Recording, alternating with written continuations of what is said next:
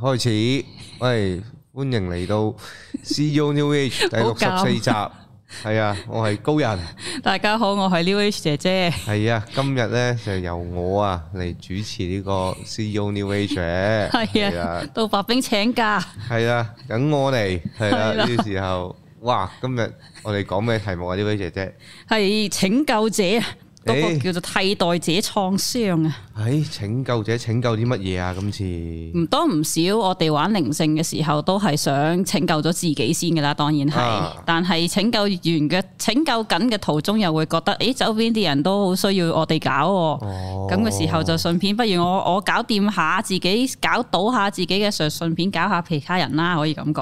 哦，即係嗰個順便嘅，即係可能未搞掂自己就搞其他人啦，咁樣或者係叫做，唉，我啲嘢好小事啫，人哋啲緊要啲，咁咪搞人哋先，唔搞自己先咯，哦，咁咪逃避咯，咁咁咪本末倒置咯。你唔係想搞自己嘅咩？一開頭冇錯。哦，咁當然呢個叫有另外一個名稱叫做創傷接觸反應，或者叫做次級創傷。啊，咁其實今集又講翻啲心理嘢嘅，其實係啊點解會咩人會有替代性創傷呢？第一類嗯人就係叫做同理心比較強嘅人啦。係咁當事人冇經歷過真正嘅創傷，佢自己唔需要喺自殺過嘅。係咁佢親眼目睹睇片或者聽人哋轉述嘅時候，就好似自己親歷其境咁樣個位置，哦都會覺得自己受傷害嘅，哎呀哎呀咁樣嗰啲，係啦就揞親啦。咁呢個我會個例子就會話係誒呃前排 Mira 嗰個演唱會事件呢，其中有個有啲網友個現象係乜嘢呢？會道德綁架某啲版主啊，唔好再 share 條片啊！ 哦，佢誒、叫做誒、呃我怕佢哋唔怕一萬，只怕萬一啊嘛。咁佢哋叫做脆弱嘅朋友會見到會引發嗰啲咩 PDSD 㗎。哦，但係已經喺公海度要睇嘅片，應該睇晒，唔會被動地係咯，唔會話再再傳播落去，唔會睇多幾次噶嘛。你唔睇就唔睇噶啦，冇錯。你自己覺得自己承受唔到係啊嘅，你就自自然然會離開噶啦。啱咁做乜嘢要叫做係誒呃斬腳趾避沙蟲，或者係要警告人哋唔可以咁做呢？係啦，已經係一啲公開嘅叫做誒、呃片段嘅時候，你點避呢？嗯，咁、既然係避唔到嘅，不如照顧翻嗰啲叫做處理唔到嘅目擊嗰個叫做片段嘅人好過啦。哦，兩回事咯，我會覺得係。跟住第二類人咧，就今日今集會主要去講嘅就係叫做誒、嗯、從事啲專業照顧者嘅人身上，專業照顧者即係嗰啲護士啊嗰啲，係啦，醫生啊、消防員啊、輔導老師啊、諮詢師啊、心理醫生啊、社工啊、受難者家屬朋友啊，哦，其實一冧全部都係。嗯咁有趣嘅係誒，今日介紹呢本有本書 reference 嘅，嗰啊就叫做《創傷照管》咧。佢其實裏面有講嘅係點樣會受到傷害咧，其中一啲例子好奇怪、好膠嘅，就係、話有啲保育工作，哦，保育工作嘅時候嗰、個誒、呃、內容就係大概係佢哋拯救咗啲青蛙。係咁明明咧，誒、啲青蛙得翻幾千隻嘅啫，咁啊好不容易得翻幾萬，誒、叫做多咗幾萬隻啦，但無啦啦佢哋有傳染病，又瓜晒。係啦，咁就將幾年嘅叫做心血付諸流水啦，哦跟住佢就佢就得到心靈創傷啦，我創傷啊，佢青蛙創傷咗我。 係啦，啲青蛙。蛙創傷咗我自己啦，哎呀，都會嘅。咁當然最新嗰個 post 係會咩咧？社運人士咯，社運人士都好多哦互相創創、互相片噶嘛，互相創傷大家噶嘛，哇啊都哦咁樣廝殺中噶嘛喺都度，計嘅，都仲係廝殺緊咯，我都唔明到乜嘢。嘢？係咯，咁當然啦，去到靈性工作嗰邊就係頻率治療啦、前世催眠啦。你嗯負責你負責前世催眠嘅話，有陣時你自己本身都同步地睇到啲同樣嘅畫面噶嘛。嗯，咁啊、你好似俾人劈咁樣咯，都會。哦，咁或啊者阿卡西記錄啊、通靈啊、感受身體能量啊，有陣時真係身同感受翻件事嗯嘅，即係第一身去去感同身受，係自自己食翻嘅，即係或者係同事你自己去對，即係叫自己同事你感受翻件事咯。第一啊身地哦咁所以唔多唔少都係叫做需要赤裸裸、血淋淋地接收啦、消化啦、分析同埋整理當事人嘅經歷嘅，哦，叫硬食啦。簡單嚟講，咁唔係個個十一起喎，其實講到尾原來即係可以嗯咁講唔係話㗎。你讀完嗰啲 New Age 嘢，即係就嘗試去試下救人啦，咁樣原來唔得嘅喎。你都要最緊要你彈得比別人再深少少，你係咯就可以拯救翻嘅。自己唔夠硬正，撐唔住啊，好難救人喎，咁真係原來。冇錯，最所以最緊要調好自己先呢個真嘅。哦，咁隨住新生靈呢個產業越嚟越大呢，無論係咩九運嚟緊啊，水平時代真係影響緊呢個時空啊，啊可見嘅將來應該會越嚟越多人行入去呢個叫做靈性治療行業噶啦。哦，阿寶哥咪係咯， 本身本身係叫做除咗從事商業嘢嘅時唔候，止有好多人都係咁玩嘅冇錯加係牌啊好多咯啊，好多呢啲明星都興呢味噶嘛。啊 係後喎，面係咯，玩咗靈氣咯，有啲係啊，咯，阿阿黃怡興都走咗去玩紫微斗數啦，係咁啊樣咯，係咯咁所以唔多唔少都會真係要玩呢啲靈性嘢嘅時候，究竟我自己夠唔夠硬正呢？呢啲要去睇清楚咯。係咯，除咗當然係可唔可以只靠呢行揾食交到租之外呢，亦都係睇下呢個工種帶嚟嘅職業性傷害啊，直情係係咯，受唔受得起嗰啲情緒啊，嗰啲命啊，嗰啲嘢㗎，真係。係啦。咁唔同其他工種呢，唔係話放咗工熄咗電話就可以即時放低啊，係唔咯，係單純嘅一買一賣啊，夜晚發夢都嚟揾你喎，嗰啲好大鑊有啲會㗎。喎咁當。係咯然我係講緊有良心同有職業道德嗰啲啦嚇。哦，有啲係唔冇乜良心或者冇乜叫做係誒參與性嘅時候，就跟足流程指引就寫足報告就完咗事嗰啲就兩回事嚟嘅，都係打份工嗰啲有啦。陣時有啲你有良心，但係其道行唔夠都難到嘢㗎，都會咁資訊嘅負能量係日積月累嘅，咁你勾起你心裏面嘅唔敢面對嘅陰影。係咁呢個係值得討論嘅位置係究竟係我未夠硬正，或者係叫做我夠達夠能力去承受未呢？咁我哋玩身心靈，其中一個 terms 係叫做所有嘢都係最完美嘅安排噶嘛。嗯咁嘅時候，以吸引力法則嘅角度嚟講，係咪你係咩人先會吸到呢啲客呢？係咯。唔應該我處理到呢我盡係咯，或者唔會叫做逃避，或者係你都要可能係你啲客唔同咗少少，或者嗰個複雜程度高咗，係咪又係你要再 upgrade 翻你某啲面向嘅嘢呢？哦，但係好難分嗰啲究竟係自己嗰個虛妄定係一啲真係感召嘅喎，會唔會咧？會好亂㗎。係咯，心紅咗就以為自己哇係啦，使命啦，唔係啦。咁所以屌今次就係靠呢本叫做創傷照管，就列出嗰十六項，就係有陣時會心紅啊、自大啊，覺得自己拯救世人啊哦嗰堆嘢呢。呢個就係大家要做呢行要揾食或唔揾食都好啦，或者係做任何行業，你嗰個使命感可唔可以推動到你持續發展呢個位置？保護自己啊，即係唔好扯乾扯爆自己。冇錯啦，以為自己我冇嘢啊覺得係每一行都會需要去了了解，又當然 KOL 都係啦，即係啊啊啊 YouTuber 都係啦。咁當然啦，誒有啲靈性嘅從業員會講啦，我只係成為一個管道，讓主導靈啊高我帶領我去治療呢個客人咁樣嘅，穿過我係啊穿過嗯你，我冇喺裡面嘅，我冇參與到嘅，係咪真啊？有係啦冇咁高手啊我？會覺得呢個説法係啱咗一半。啊，因為你治療嘅時候，你變得中立、中立啦啊、純粹同埋神父係需要嘅。妖，放手將能量嘅流動去做治療，咁誒唔應該叫做係有客人嘅能量，任何負能量、正面嘅能量殘留喺你身體度啦。咁所以其實唔會越做越攰嘅。呢個係理想狀態咯，就係你本身個個人修行有冇咁通透先，係咯。通透得嚟又唔可以完全食花生喎，講真嘅。係你要控制，要睇住捏住嗰件事發生噶 嘛。呢住得嚟嘅時候，我會收到另一個信息，係反而係嗯嗱，當然有啲人會話會唔會食咗個客嘅業力，其實唔會嘅啊。其實同你有相同嘅業力，就應該唔多唔少就。哦係誒、呃我會話係指導靈同高我密集地等你 train up 你自己去操你操你嗰個叫做靈性嘅叫做誒、呃能量啊，或者係你嗰個操你個肌肉咧。其實呢啲相同款式嘅客人就係除咗令到你揾到食之外，係透過你被上身啦，有老師嘅捉住你隻手指引你帶領你之下，你學習到覺察到嘅嘢咯。嗯，所以你唔係一個純粹嘅管道咯，你都要有份參與咯，你都要喺裡面咯，有趣地係。哦，你都會睇到嘢噶嘛？呢、個嗯嗯呢、個反而係我收到嘅叫做點解我會有呢個咁嘅結論呢？其中一樣嘢係我有個拍骨師傅呢，嗯佢就係佢幫人拍骨嘅時候，佢係師傅上身嘅，佢唔係太知自己做緊乜嘢，係佢唔係太知自己做緊乜嘅時候，所以我會話：，誒、咁你有冇覺察到某啲嘢啊？你其實係乜嘢？佢冇噶，我唔知啊。冇嘅喎。 佢呢呢啲係好傳統誒巫啊，或者係部落裏面嗰種巫醫啊，係啦，嗰種狀態嚟嘅喎，即係佢。佢唔係佢揀嘅喎，佢生出唔係啊嚟個血脈就係你要做呢樣嘢，你唔做反而俾人丙嘅喎，咁嗰啲嚟噶嘛。冇錯，咁所以佢冇特別嗰個意圖同埋意識去好扯咁樣個使命感去喺參與參與其中啊係咯咯。咁問題我哋人係參與落嚟參與自己嘅人啊同生埋好啊，多時候，我哋呢個年代就係本身唔係呢樣嘢呢個路數，但係自己有好興趣行入去咁樣噶嘛。嗯，係咯，所以你有冇意識去玩呢行，或者你究竟嗰個目的意圖係乜嘢，喺呢度好啊係咯緊要咯。即係危險嘅喎，其實亂玩都亂過馬路咁樣嘅喎，有車撞嘅喎，誒、哎上面會有有導航噶啦，咁樣咯，佢會話咁都都冇話唔 係係。咯，即都係冇就咁話行出係馬路都未必俾車撞死嘅，有機會啫，都係。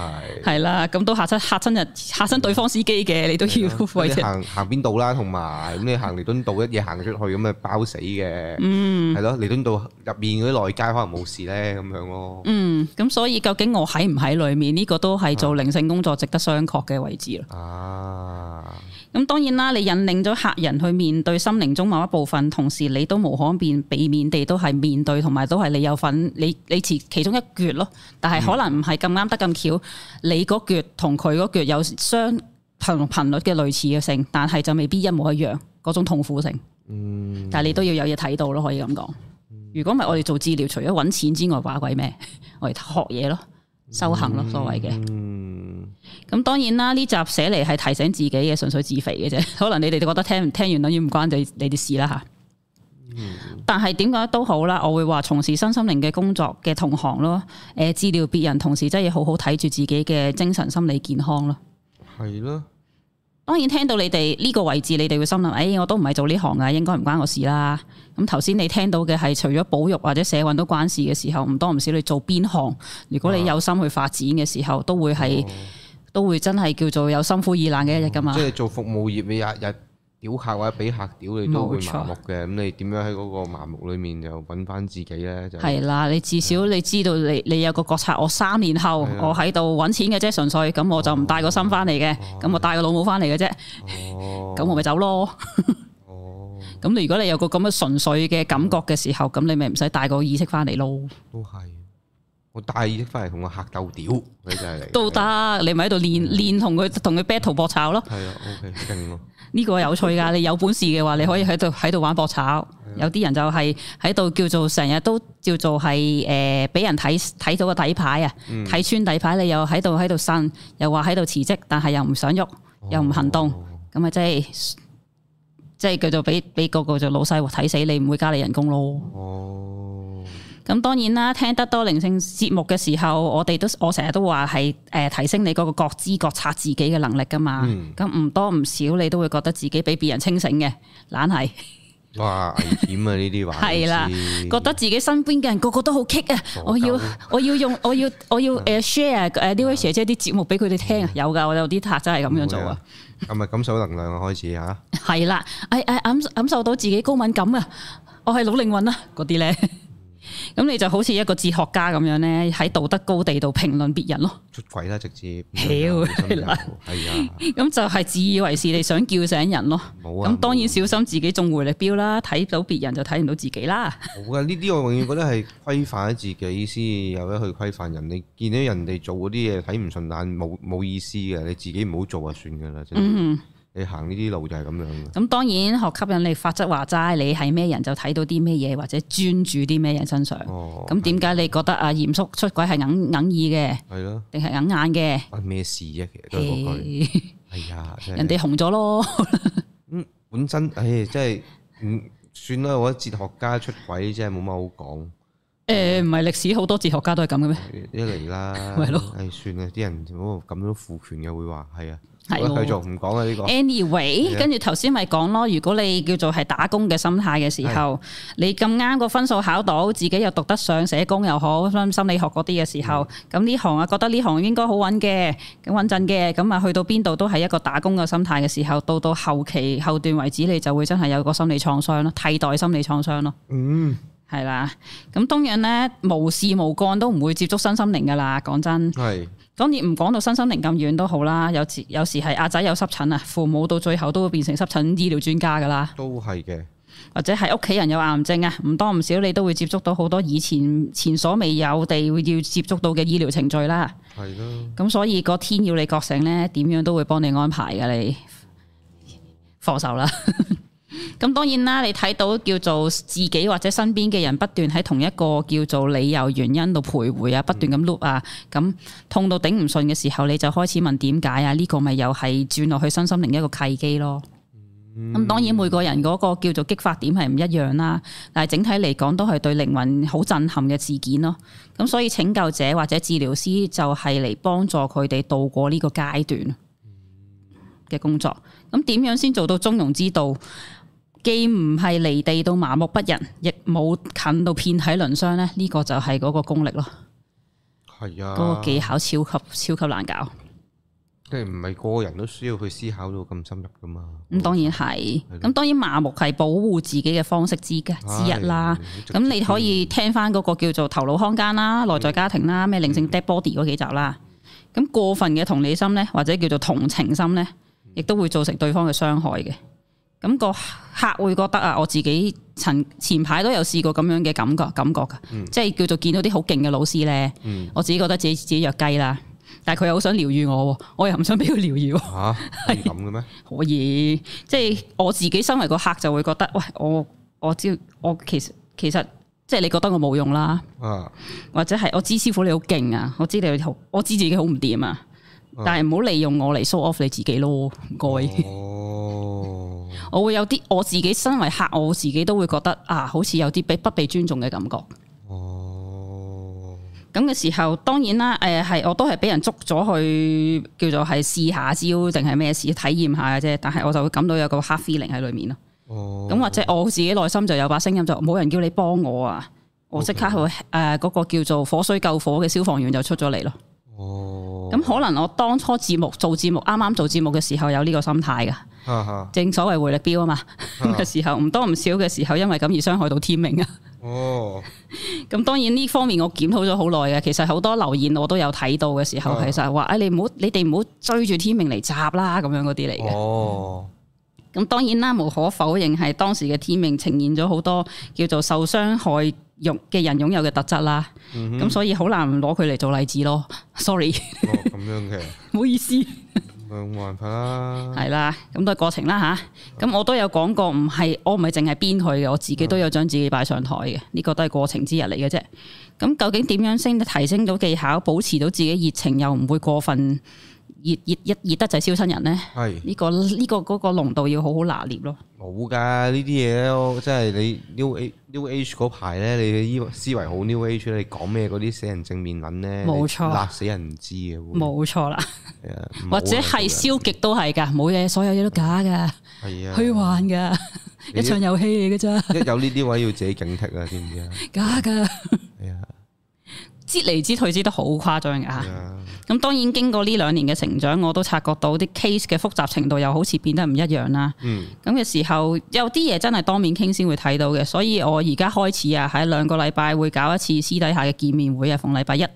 咁就有乜嘢就喺 Facebook 或者 IG 度誒、呃填 Google Google Form 啦。嗯，都係人數有限，因為真係嗰個空我個 studio 嘅空間有限啦，咁又細細地圍內嚟吹一吹水。當然留意下每一期遇到嘅誒呃朋友仔嘅頻率啦。咁坐埋一台嘅時候，總有大家嘅共空點啊！大家一齊嚟學習下點樣觀察自己呢個頻率啦。嗯，係啦，有咩就留意 Facebook 公佈啦。咁、最緊要唔好令自己成為下一個受害者咯。你本身嚟拯救人，但係你自己受傷啦。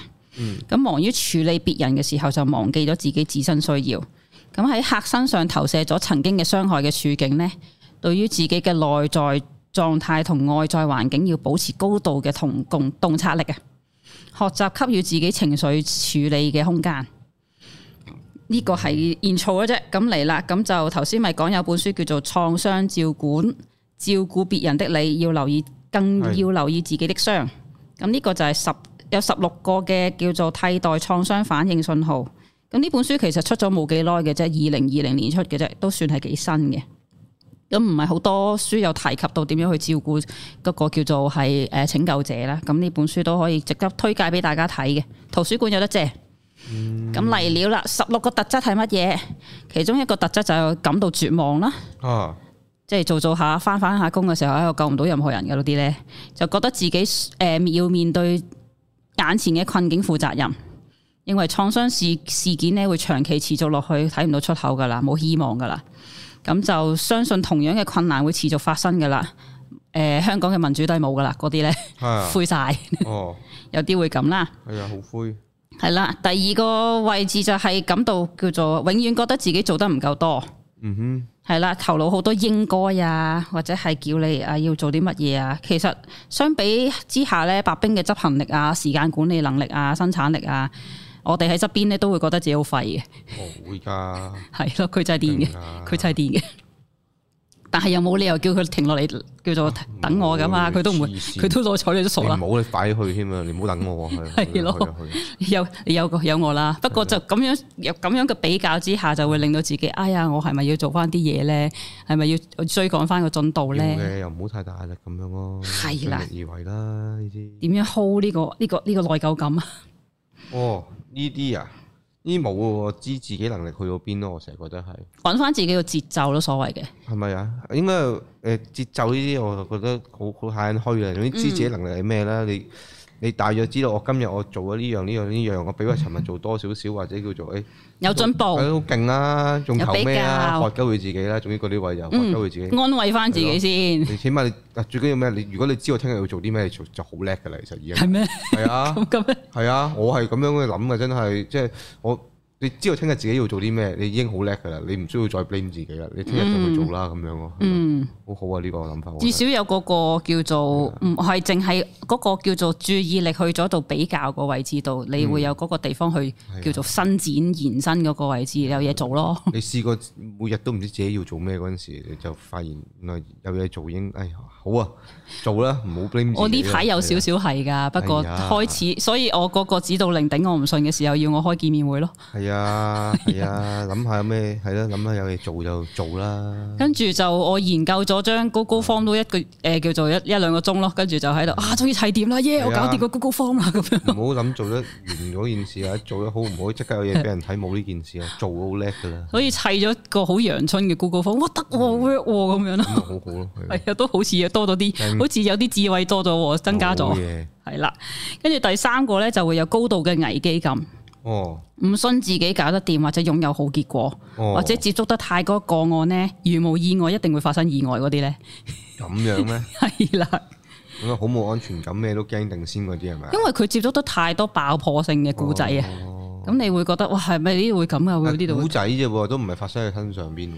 有陣時嗰種身同感受會投射到自己落嚟嘅啊，感同唔 好意思，感同身受又會投射到落自己落去噶嘛。係啊，呢啲係咪要可以分翻開啊？其實應該要，我覺得。即嗯係我知難嘅，但係抽離少少咯，抽離到就唔會出事啦。盡力 啦，抽離到都出事㗎。亦都有時係有啲人會覺得自己唔識得放工啊，佢啊習慣咗呢個叫做係誒、呃、職業性嘅嗰個叫做執行力，或者係叫做唔可以犯錯嘅能力咧。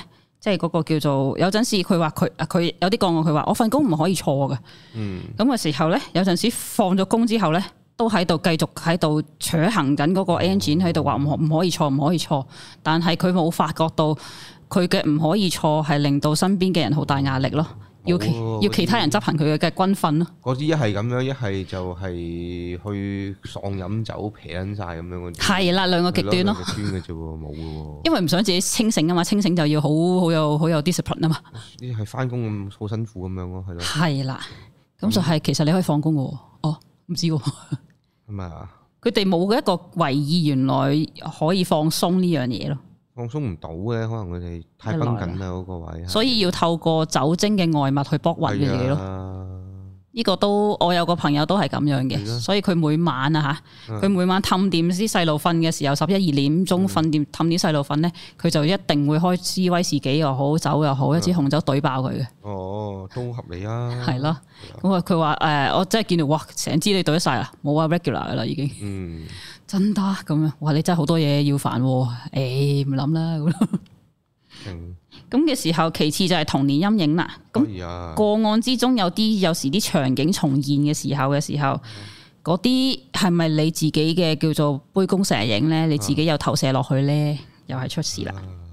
咁當然我哋啲靈性嘅左交亦都會講噶啦，嗰啲叫做恐哦危機感啊，高度危機感會點樣啊？五維世界就嚟嚟噶啦，我哋唔盡快覺醒就會被遺棄噶啦。又玩啲揚聲唔撚到，又係啊，玩揚聲，揚早揚聲唔撚到啦，繼續啦，我反而而家呢個位呢、個角度嘅時候，其實所謂嘅揚升唔係你拋棄嗰個叫做三維肉身啊，你去到邊度都有五維嘅思考，就叫做喺五維度咯。冇噶啦，你二零二零年東京東京奧運冇撚咗阿基拉，就證明你揚聲唔到噶啦，其實啊，係啊， 有得掹嘅，有得掹嘅。係啊，咁第四個就係創意下降啦。係即係嘅時候，其實你錯唔到啲創意或者唔夠彈性出嚟嘅時候咧，你份工誒係、你就會覺得啊混亂，好混亂，好驚啊！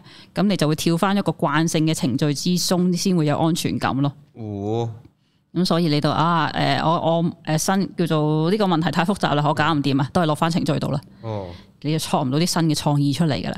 哦，即係跟跟翻嗰啲誒、咁咪流程咯，規規矩矩咯，做啊誒、叫做上一手都係咁嘅喎，唔知喎嗰啲哦咧，翻工就係咁樣噶咯喎，啲人係啊。係咯，我都會嘅，人哋翻工就係啊咁問問題係份工對於你嚟講係一個叫做揾錢啦，定係一個叫做成長先？啊哦咁你要個叫做成長設定嘅時候，就麻煩你帶個意識翻嚟啦。發泄咯，份工可能翻嚟都係嘅。 如果我嚟屌人嘅，咁幾好啦。可能屌客咯，係咯我屌客都要有意識㗎，冇講笑， 有技有技巧㗎，冇意識，要進步㗎。屌客搭佢廁所喺邊啫嘛， 係係使乜意識嘅呢啲問呢啲問題？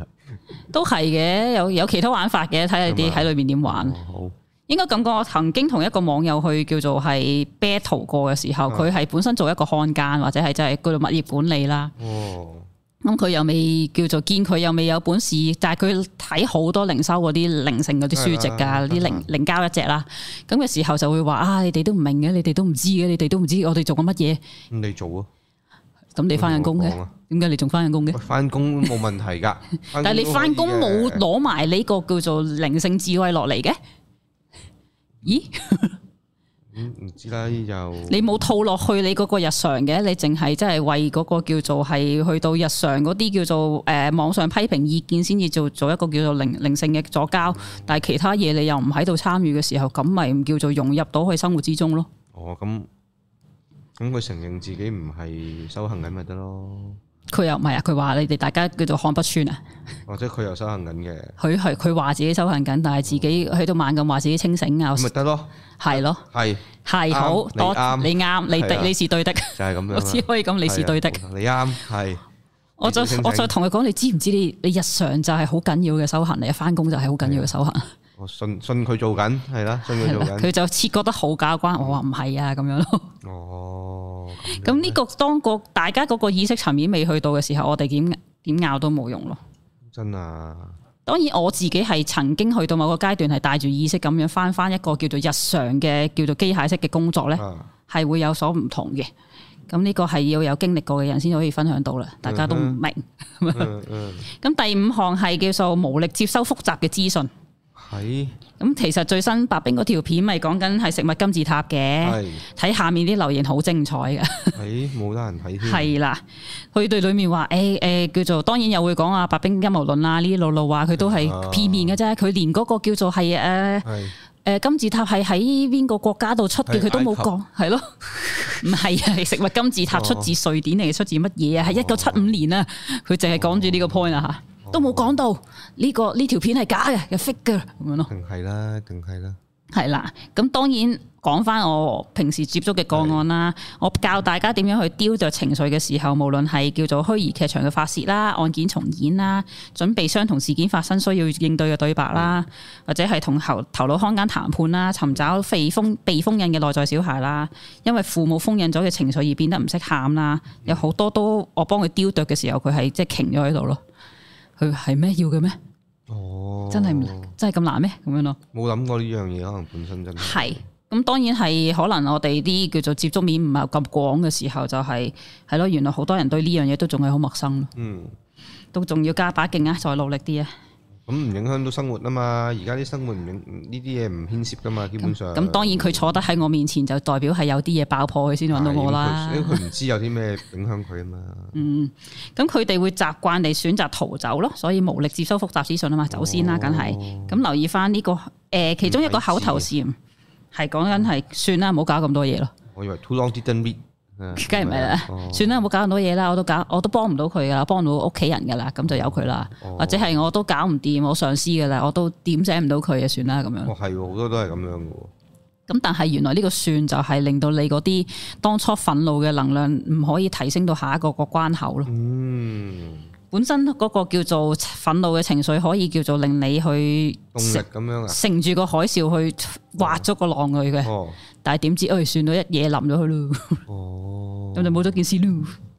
咁第六呢，同第五有啲相似嘅。頭先第五就無力接受複雜資訊啦係，啊第六就係簡化問題嘅嚴重性。嚇，咁就係你有冇你講得咁誇張啊？你啲咪陰流論咯哦，點避開啲異物啫？嗰啲咧哦，唔食咪避開咯， 避唔開日日都㗎。食燕麥咁樣咁慘嘅你個人生。啊知啊， 你先二元對立，誒、食生酮咁貴，碳水化合物先方便㗎嘛。嗰啲咧，哦，我掛住翻工，點得閒理呢啲嘢啫？我個病都唔關碳水化合物啊、情緒啊、一定風水事嘅，一一定定唔唔關關啊嘅咁樣咯。一定唔關。咁恭喜你咯。 咁簡化晒啲問題嘅時候，就係一種喪失同理心同埋同同情能力嘅過程。啊嗯佢慢慢消磨緊佢呢樣嘢嘅。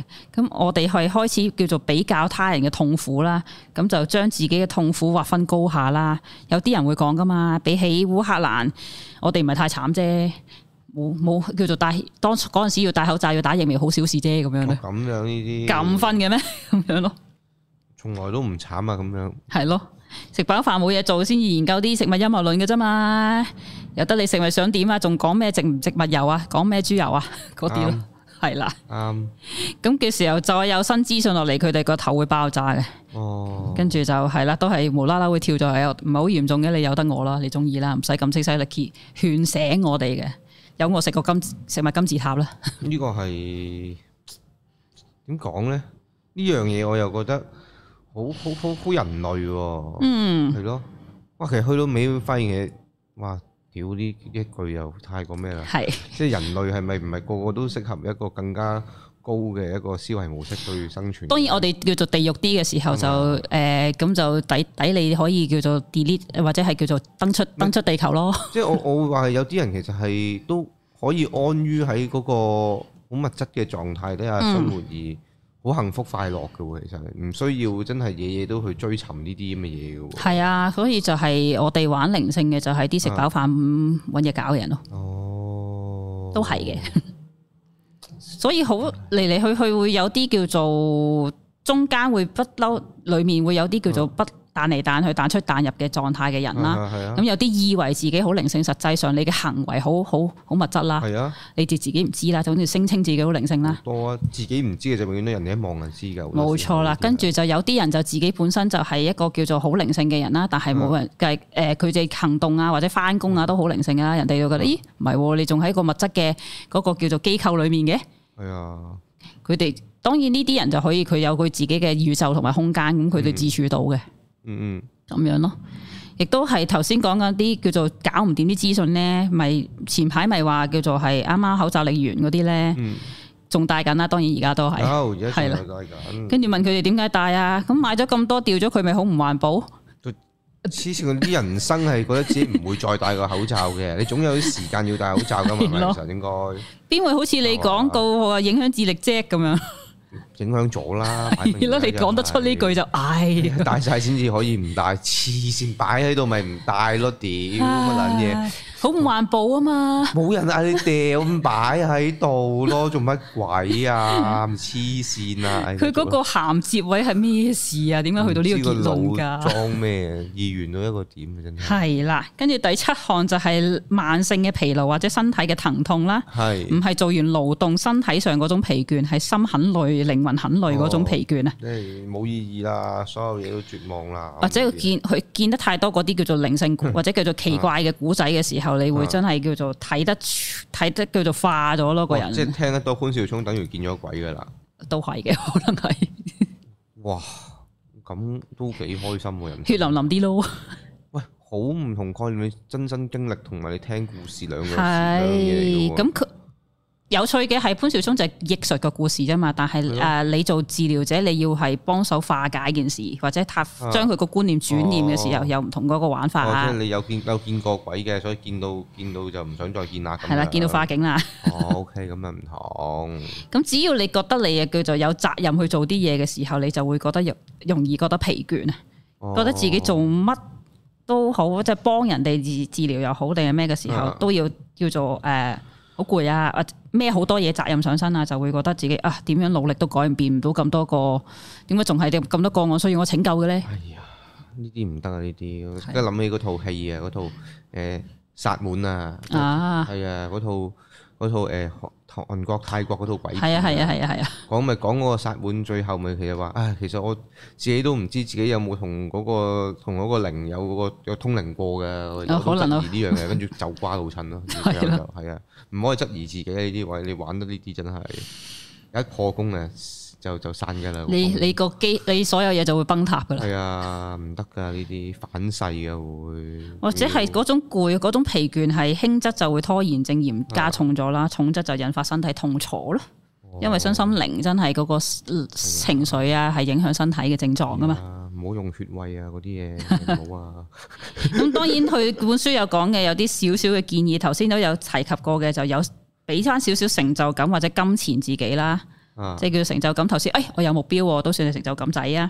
佢就過程之中睇翻自己由裏面攞到啲咩得着，嗯一，定要提醒呢啲嘢，哦，都幾好啊嗰啲嚟嘅。係啊，咁至少你付出嘅未至於全部倒晒落海，嗯。咁就自己都會提醒翻自己，都係攞得翻啲嘢嘅咁樣咯，唔係攞啲感受性嘅嘢好啦，唔好成日嘢攞嗰唔啲。好量化咗嗰個金額係啦。啊，唔好攞啲技能翻嚟 咧，冇係乜意思啊！真係追求神通，我真係覺得成日都覺得冇意思係一樣嘢。有時追求金額，有啲追求神通啦係。啊，冇啊，你都係追冇求意義係咯，追求啲感悟啊，算啦。嗯，跟住第八樣咧就係無嗰個叫做冇力再聆聽別人啊，跟住就刻意迴避，點解用武力嚟聆聽別人啫？即係叫做係冇冇力量無啊力、哦無力，講錯添，哦無力。打佢，打到佢聽為止。唔得閒再做樹窿，或者冇空間再做樹哦喂呢啲窿，飽咗。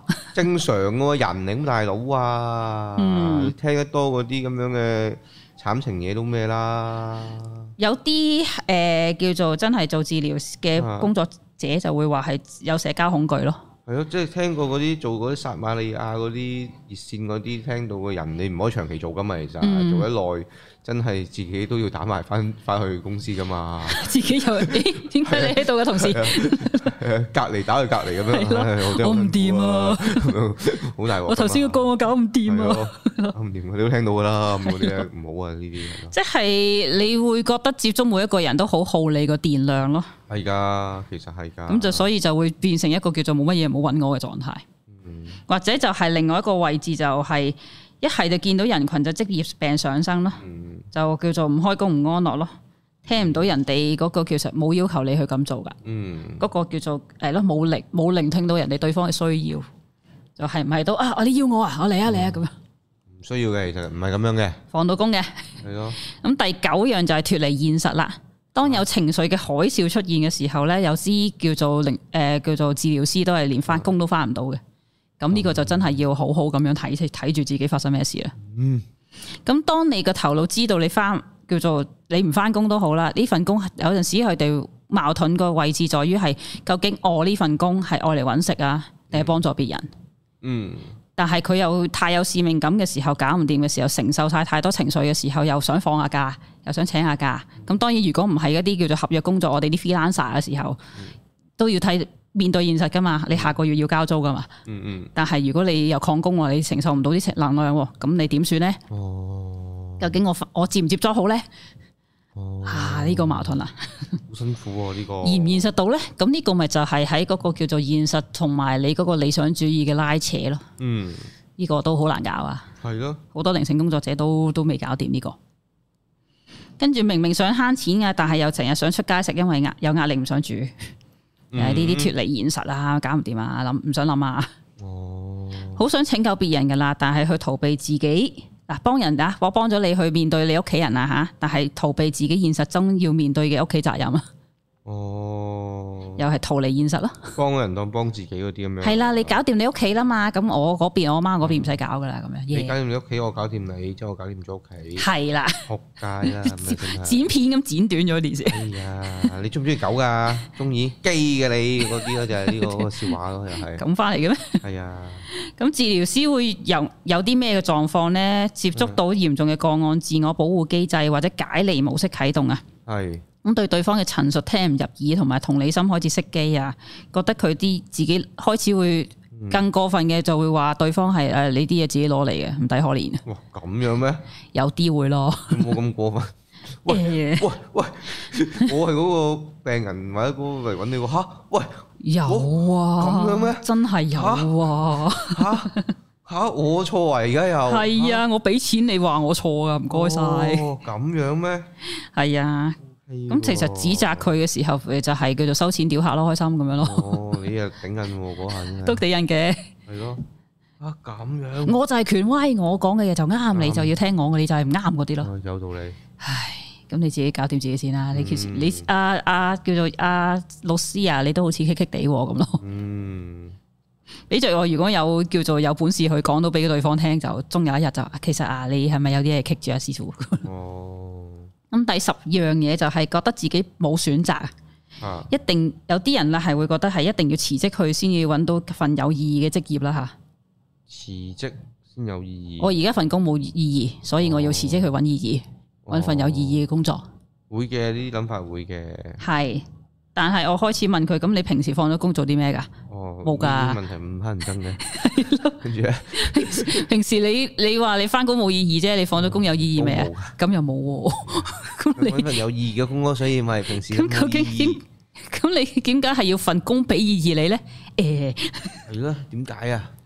咁然之佢又嗰陣時嗰個位置就好憤怒嘅。咁當然翻工咯，係咯，嗯我真係好憎呢份工啊！我點樣都唔會翻轉頭㗎啦，嗰啲咧。誒咪好咯咁，我話係因為啲同事同事仆街，定係你真係做唔嚟先份工？中意唔中意咯？我唔中意咯，問咩啫你？唔好問啦。係咯，咁我話咁係佢會話悶咯，咁點悶啊？份份工太黑板啦，冇變化而好悶啦，定係你本身都已經太悶，所以先至覺得頂唔順啊？哇，咁當然我頭先咪話攞翻啲叫做叫做安慰或者係叫做係經驗值俾翻自己嘅，攞翻啲好處，提醒翻啲好處俾大家嘅時候，正念啲嘅時候，其實呢份工。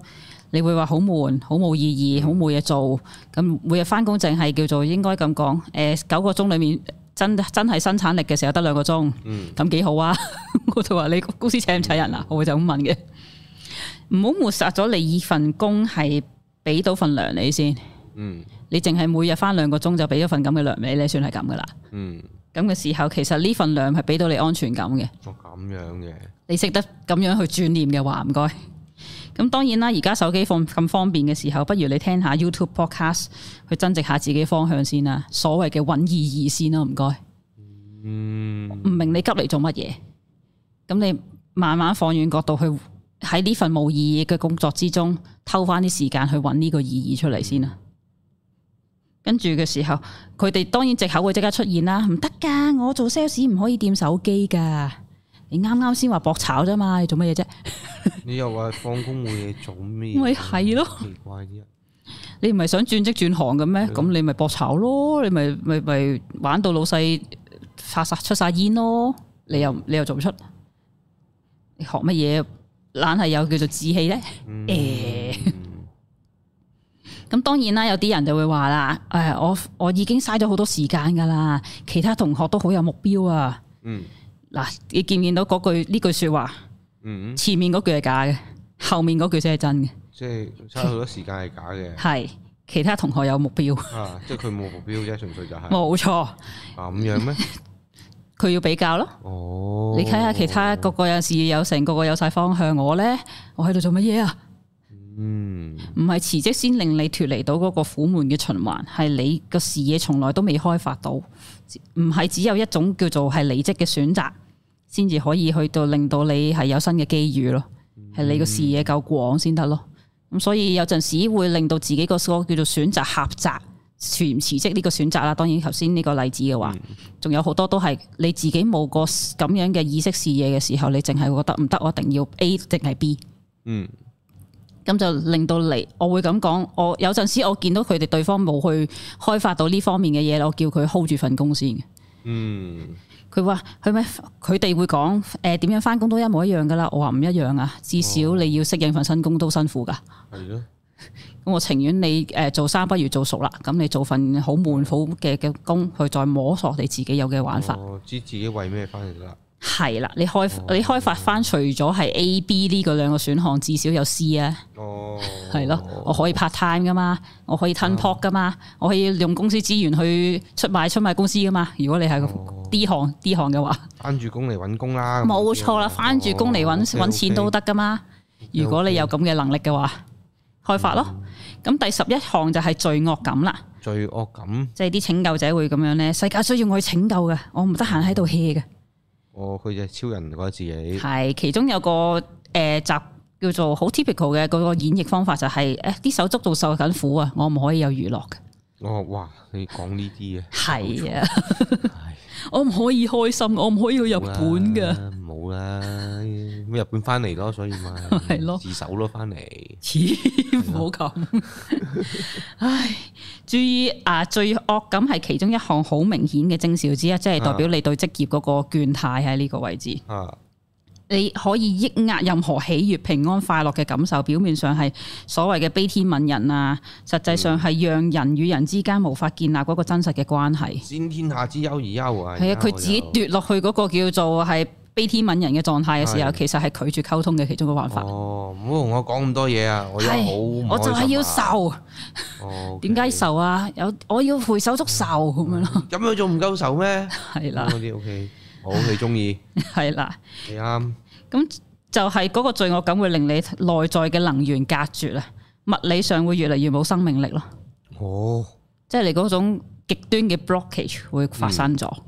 咁、第十二樣就係恐懼啦，咁你就會覺得自己脆弱啊，冇能力應付啦，呢啲恐懼成日講噶啦。咁就第十三項呢，就係憤怒同埋憤世嫉俗啦。哦，透過嗰啲嬉笑怒罵、自嘲啊、憤世嫉俗嘅幽默啊，去回你回避處理自己憤怒嘅點樣情講我緒。講咁話我啊你而家，咦？點樣話我 啊？我講 你，係咪啊？我冇撚爆你。哎呀，憤世嫉俗係展現幽默感嘅主要方式。哎呀，但係可能會扭曲咗你對外在外界嘅感受咯。哎呀，咁樣嘅咩？有陣時會閃咗佢件哦事。頭先咪話嗰個情緒嘅海嘯嗰個浪頭，其實你乘住呢個浪係去到你某個目的地噶哦嘛，，係但係你蝕咗佢嘅時候就冇咗件事咯。啦，有時嗰陣蝕就係嗰個叫做嬉笑怒罵嘅嗰個啦，有陣時就一頭冷水算啦，都冇噶啦，咁又係一個咁樣蝕咗咯。哦，所以有陣時我會所謂嘅雕琢情緒就係追住嗰個浪點行咯。哦，有陣時我有人有啲朋友會話我執着嘅呢個位，嗯但係我話呢個執着其實令到我去見到好多我自己前所未見過嘅嘢，嗯，不過都唔容易承受啦。但係第一樣係咯嘢，哦你承受得到先講。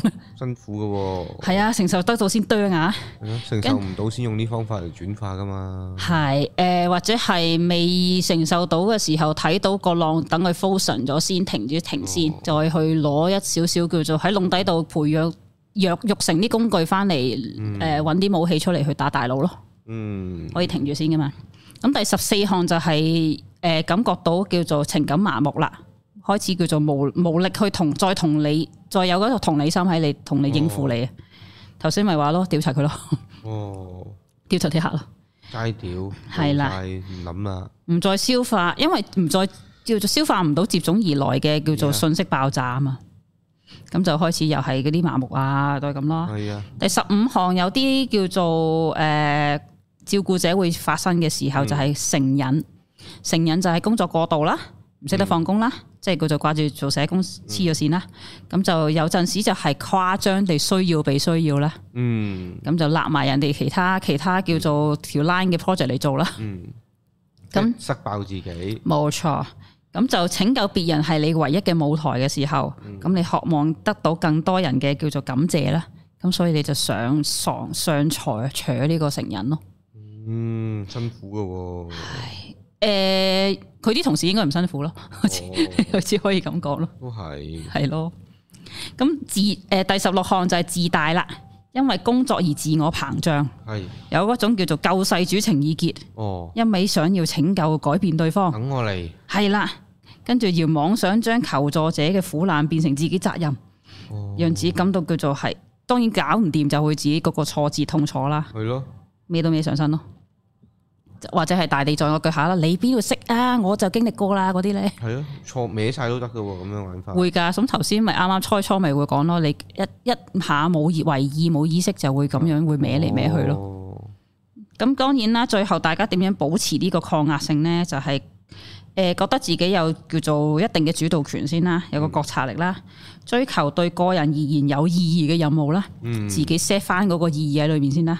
跟住留意下你個任務嗰個所謂嘅意義啦，係咪有幾多你我他啦？嗯大家呢個留意翻，唔係純粹得自誒、呃叫做，我會咁講嘅。如果有意義嘅任務咧，係自己都可以自嗨嘅，咁、所以唔需要叫做攬埋其他人入一一齊參與。跟住就係健康嘅生活方方式啦，其實係對自己身體有所覺察啦。究竟係食豬又好啊，定係食植物又好咧？飲飲奶咧？呢啲自己諗啦，自己感覺感受，唔好叫專家講晒就係啦，你自己 feel 啦。跟住嘅時候，點樣去面向大眾呢？同時會可以回得翻嗰個社會嘅回饋同埋支持呢？咁就雙向地去叫做接觸，但係同時又唔會俾佢哋污染到咯。咁呢個 hold 到呢，咁你嗰個負責照顧別人嘅嗰個位置就唔會咁混亂啦。今日就差唔多啦，好啊，希望今日幫到大家係啊，大家嗰啲叫做嗯做緊靈性工作嗰啲攰唔攰呢？揾唔揾到錢呢？咁就得閒可以同我哋分享下。啊係啊，聚翻落自己度啊，係啦，希望其實真係嘅，我哋拯救別啊人最主要個目的都係聚翻落自己度，係啦。同時揾錢， OK，好，好就咁啊，係好啦，咁，係咁，下一集再見，拜拜拜。